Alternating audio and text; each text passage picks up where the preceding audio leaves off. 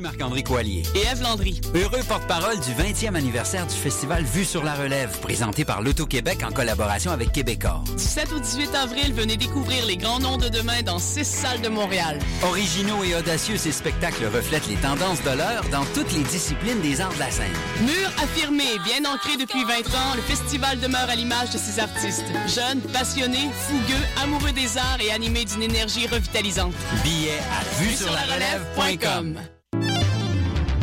HEC Montréal, ces lettres vous mèneront loin. À HEC, la MSC, maîtrise en sciences de gestion, vous propose 18 spécialisations dans tous les domaines de la gestion, dont management, marketing, finance, économie appliquée, gestion en contexte d'innovation sociale, technologie de l'information. Deux spécialisations offertes en français et en anglais, logistique et affaires internationales. Admission le 15 mars, tous les détails sur hec.ca. Et vous, jusqu'où irez-vous? Productions Nuit d'Afrique présentent la 9e édition des Célidors de la musique du monde. Les Célidors, la distinction musicale qui souligne le talent des artistes de la musique du monde, vous invite à découvrir 36 groupes. À travers cette unique vitrine, venez voter pour vos artistes coup de cœur. Jusqu'au 15 avril, tous les mardis et mercredis au club Balatou dans le cadre de concerts gratuits. Les Célidors, le prix du public qui fait grandir le monde. Pour plus d'informations, www.célidor.com. Choc, la radio web de Lucam lance son concours 60 secondes radio. 60 secondes, c'est ce que vous avez pour tout dire et pour nous parler de liberté. Créer, imaginer, rêver, innover, rigoler. Courez la chance de gagner une somme de 1000 dollars en plus d'être entendu dans le monde entier. Vous voulez participer? Visitez choc.ca. C-H-O-Q.ca. 60 secondes radio pour la liberté. Date limite le 12 avril 2015.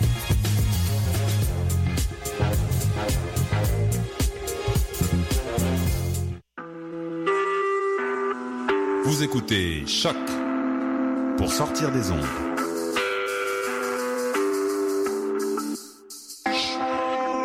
Podcast, musique, découverte. Sur choc.ca. La musique au rendez-vous.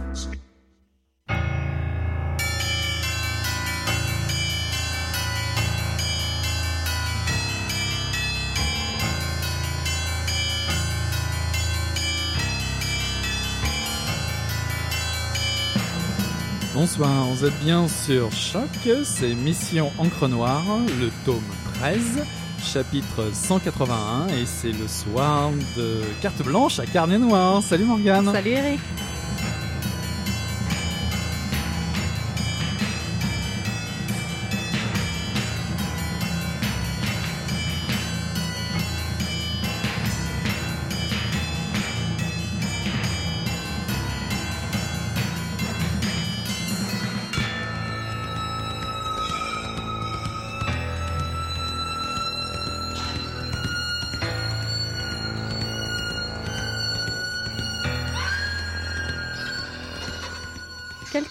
Carl Kane avait comme une intuition, une sorte de fatalité, et alors qu'il était installé dans son fauteuil favori dans son appartement bureau de Hill Street à Belfast, ce jour-là ne fit pas exception.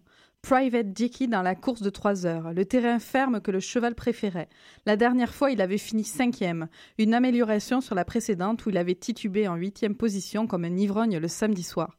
Pas découragé par des statistiques peu rassurantes, Karl cocha le tocard à 8 contre 1 avec le reste de ses certitudes, le tout avec l'aisance et la désinvolture qu'apporte le samedi après-midi. Je te sens bien sur ce coup, dit-il en s'essuyant le front pour la énième fois dans une tentative désespérée d'éponger la sueur tenace installée sur son visage et son torse. Malgré deux douches froides en deux heures, une chaleur insupportable saturait son corps et le patch de nicotine sur son bras était d'une moiteur aussi collante qu'inconfortable. Il se leva et se dirigea vers la fenêtre déjà ouverte dans l'espoir de l'ouvrir encore davantage. Le courant d'air lui parut encore plus poisseux. Au-dessus de sa tête, le ventilateur de plafond ne faisait rien pour améliorer l'atmosphère suffocante. Saloperie de chaleur, marmonna-t-il en grattant vigoureusement un slip qui portait l'inscription Attention, transport de noix. C'était un extrait de Le Cannibal de, Crum, de Crumlin Road, je vais le redire, Le Cannibal de Crumlin Road de Sam Miller, paru en 2015 aux éditions du Seuil. Eh ben écoute Morgane, j'espère que dans le studio nous allons amener autant de chaleur suffocante. Chaleur suffocante de Belfast, il devait donc faire 20 déjà. Tout est relatif. Tout est relatif, c'est sûr. En tout cas, euh, quel roman euh, tu, nous, euh, tu nous proposes aujourd'hui pour ta carte blanche? Un roman qui est pas finalement, c'était une suite. Oui, pas, en fait, pas une nouveauté. Ben, c'est une nouveauté, mais c'est c'est un héros récurrent qu'on avait déjà découvert dans Les Chiens de Belfast, dans une histoire tout aussi tordue, tout aussi glauque, parce que l'extrait que j'ai lu est quand même un peu drôle, mais ça s'appelle Le Cannibal de Kremlin Road, celui-là. Hein. Mhm. Donc euh, le titre dit tout déjà. Euh, donc euh, c'est ça. On avait découvert ce personnage de Carl Kane déjà, qui, vous l'avez vu, est un personnage très particulier avec une garde-robe intéressante. qui vit, qui est un détective privé à Belfast, qui vit avec Naomi, qui a d'abord été sa secrétaire avant de devenir sa maîtresse, qui est très beaucoup plus jeune que lui.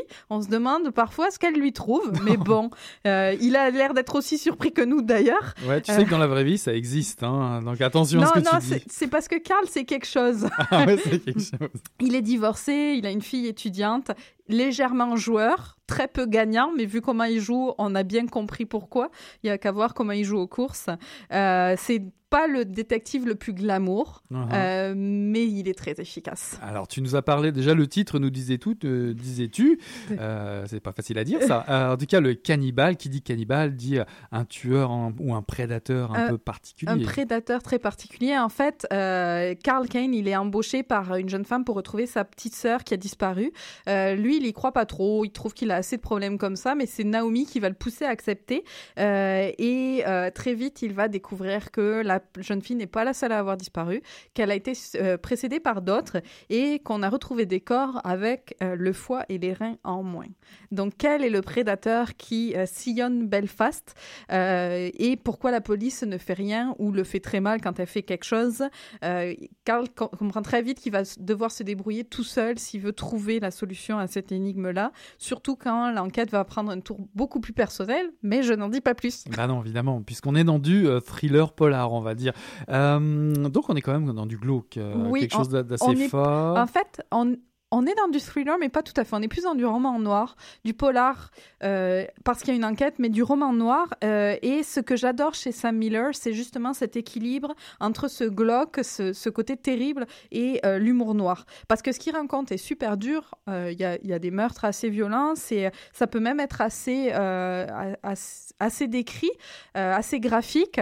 Et Sam Miller, il s'intéresse à la, bande dessinée, puis je trouve que ça se voit dans ses écrits. Et, et, là, juste, on parle de quelle époque à peu près? On est, on, est maintenant. On est maintenant. on est maintenant. Oui, oui. Euh, mais c'est ça. C'est euh, il y a ce côté très glauque et il y a aussi euh, de l'humour noir qui est permanent que je trouve moi souvent chez les Irlandais, les Écossais. Je trouve qu'ils sont géniaux là-dedans, comme si face à toute l'horreur, la seule la seule arme qu'on avait, le seul remède, c'était d'en rire, d'en rire noir, mais d'en rire.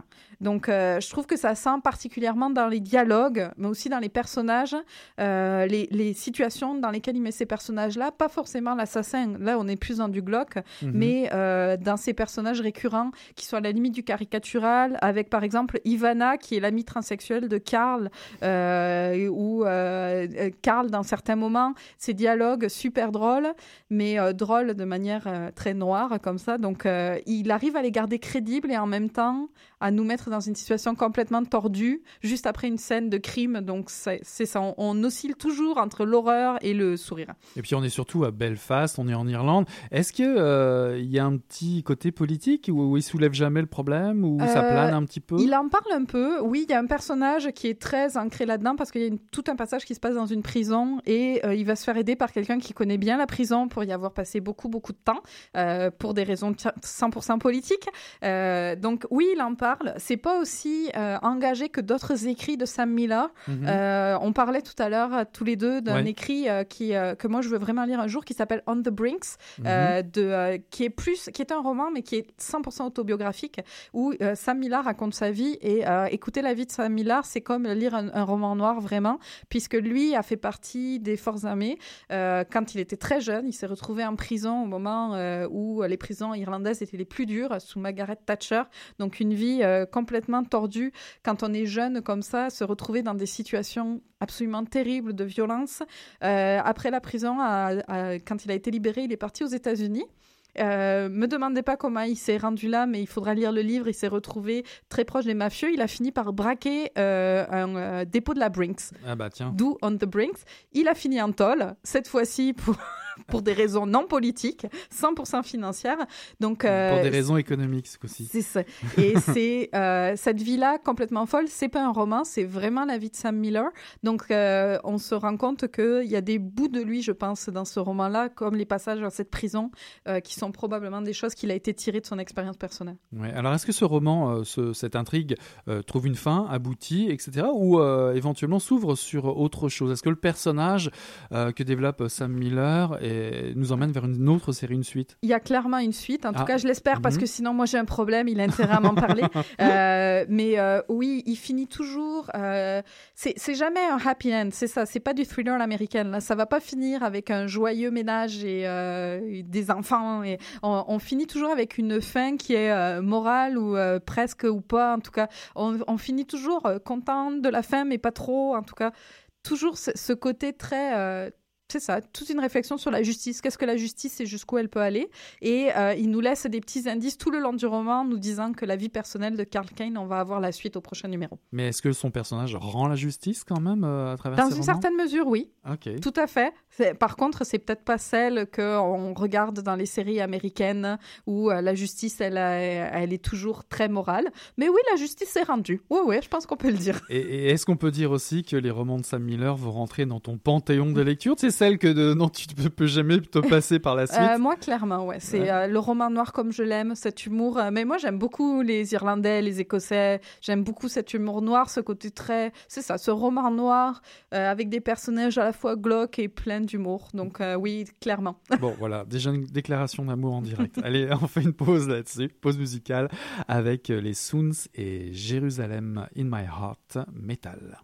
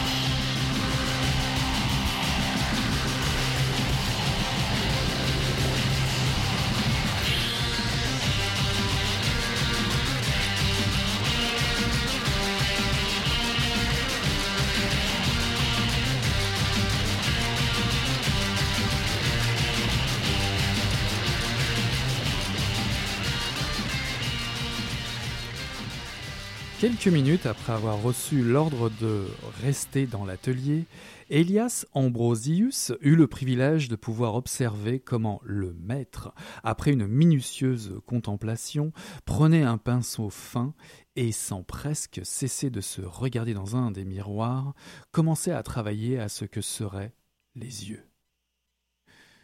Si tu es capable de te peindre et de mettre dans tes yeux l'expression que tu désires, tu es un peintre, dit-il enfin, sans cesser de manier son pinceau, sans quitter le tableau du regard.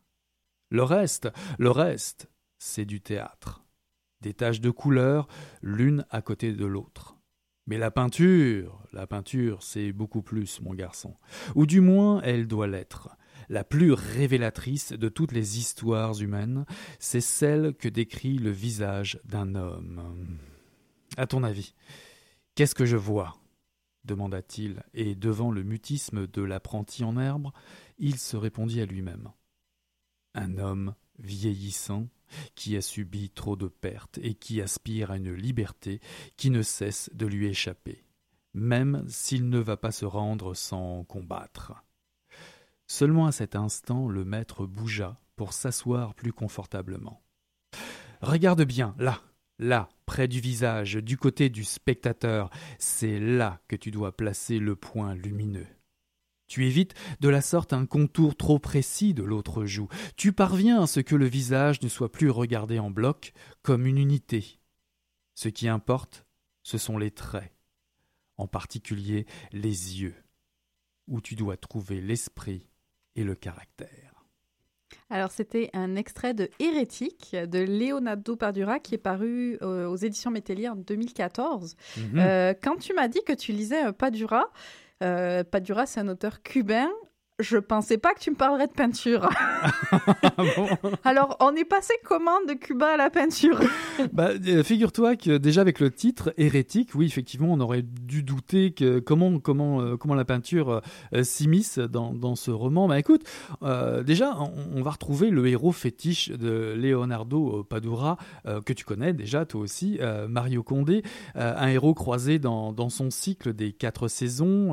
Bah, pour la petite histoire, les quatre saisons, c'est passé Passé parfait, qui est paru en 2001, euh, Vent de, de, Carême, qui est paru en 2004, Electre à la Havane, qui lui est paru en 98, et L'automne à Cuba, qui est paru en 2000. Donc dans tous ces romans, on retrouve euh, Mario Condé. Et Mario Condé, euh, qui va tenter de remonter la filière d'un mystérieux tableau de Rembrandt. Voilà la peinture. Et la peinture, et la fameuse voix, je m'excuse, je suis désolé, j'ai pas la voix de Rembrandt, puis je peux pas parler hollandais non plus. Mais en tout cas, c'est cette voix que vous avez entendue dans l'extrait, la voix du célèbre peintre euh, du XVIIe siècle. En tout cas, ce, tableau a sans doute été dérobé euh, au père d'Elias Kaminski, qui n'est pas le Elias euh, de l'extrait, mais cet Elias est lié dans l'histoire. C'est une histoire assez touffue d'ailleurs. Et ce tableau a été dérobé dans le port de la Havane en 1939.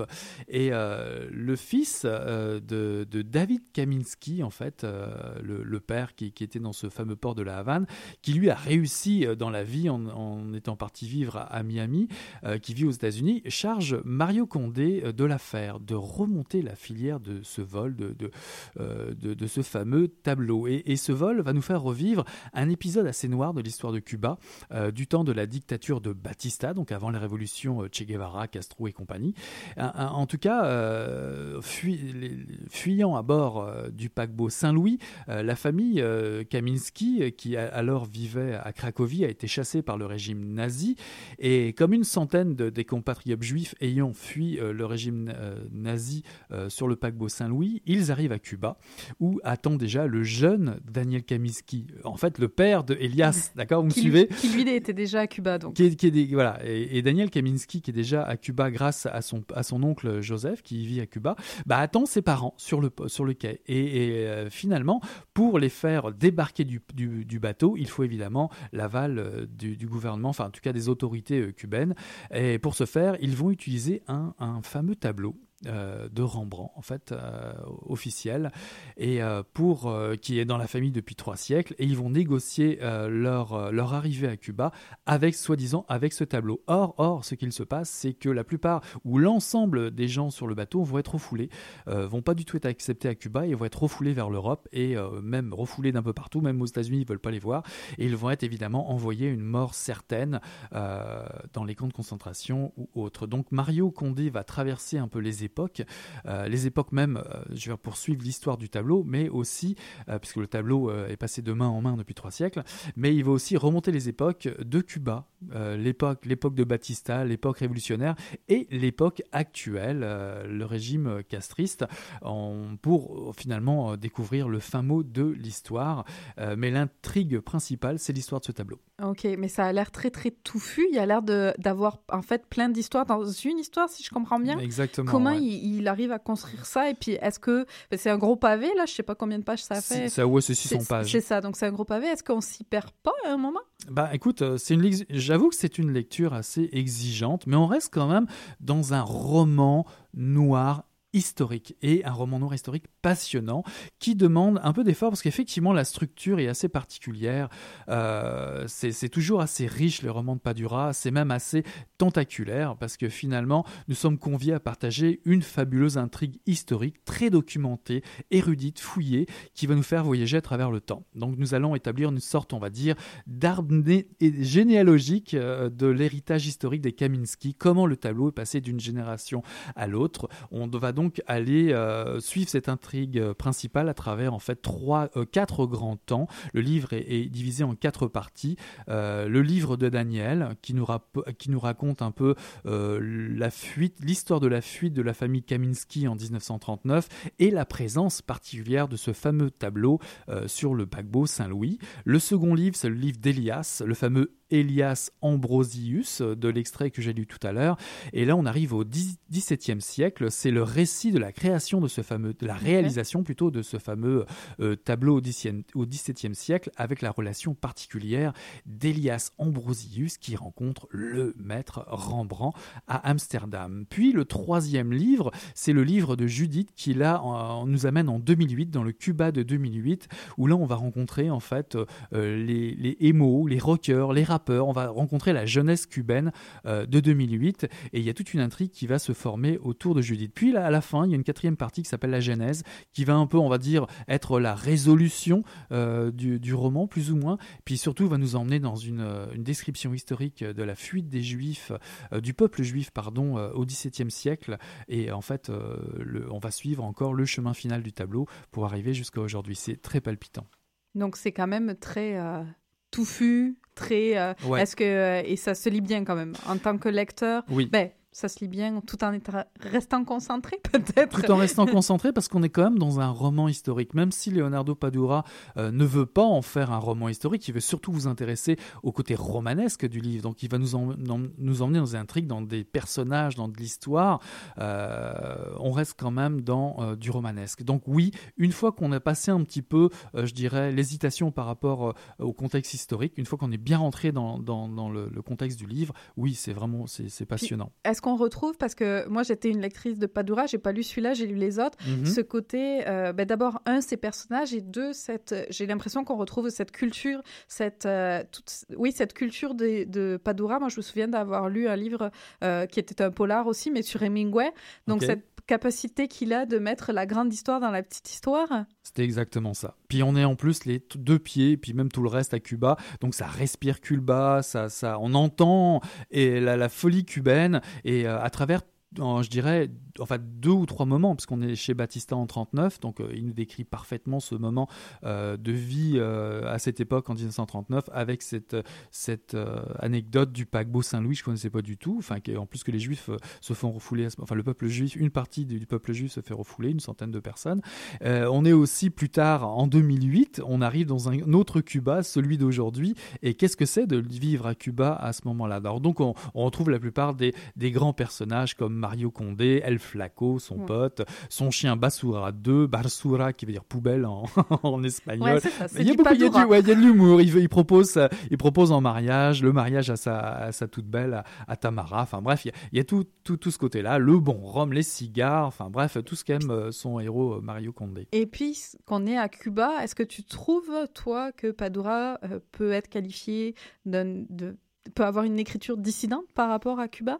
Ou est-ce que c'est quelque chose qui, parce que ça se passe beaucoup à Cuba quand même Oui, oui, oui bien sûr. Bah, beaucoup à Cuba, sauf la deuxième livre, nous emmène, il y a quand même un bon, euh, je te dirais, un bon 50 pages, voire plus, à Amsterdam, parce que c'est aussi un moment important du livre. On est quand même dans une conversation entre Elias Ambrosius et euh, Rembrandt, et il donne la parole à Rembrandt. Donc il, est tellement documenté, il est tellement fouillé qu'il ose de franchir le pas entre le roman, enfin dire l'essai historique, enfin le document historique et le roman en tant que tel.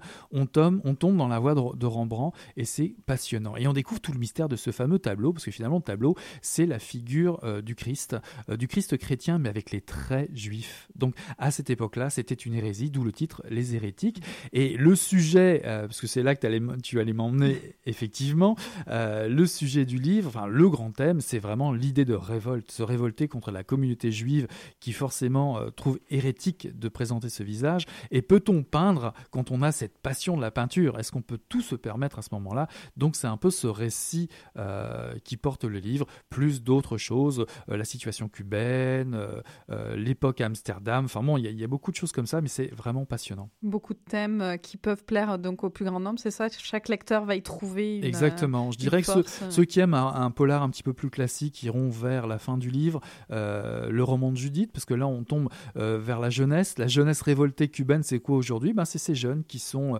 émo, euh, go, gothique, etc., rappeurs ou rockers, qui s'affrontent mais qui, ont, qui expriment un mal de vivre. Alors comment?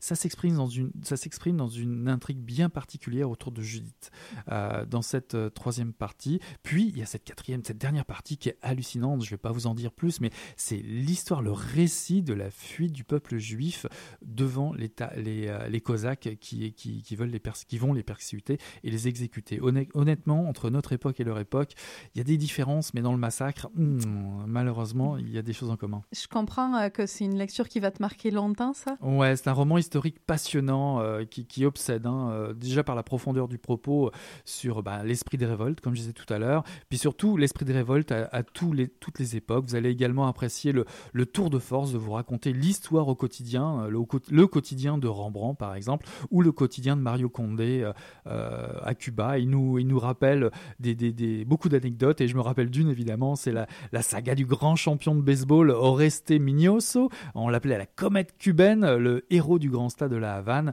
Euh, c'était l'âme de l'équipe de Mariano, par exemple. Tu vois, c'est des telles petites histoires qui arrivent comme ça.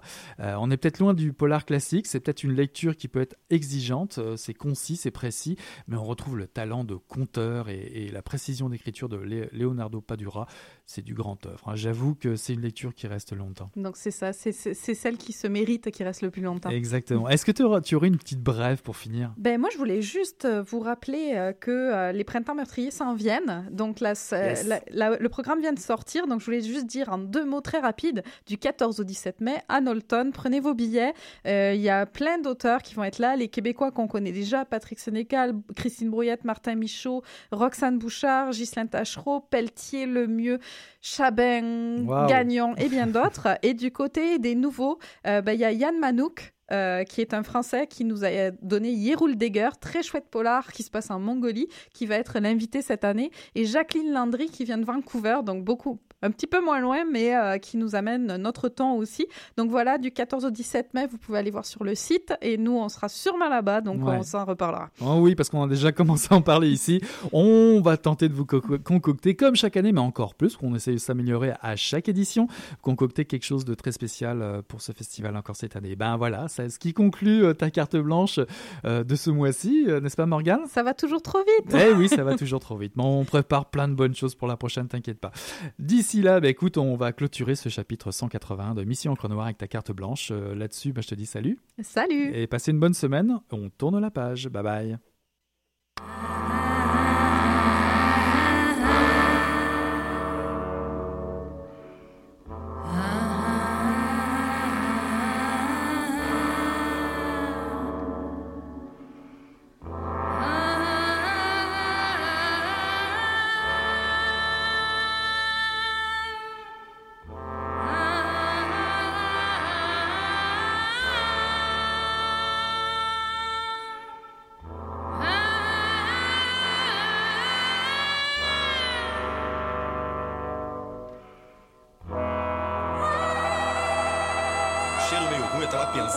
Coisa e fedeu, acho que.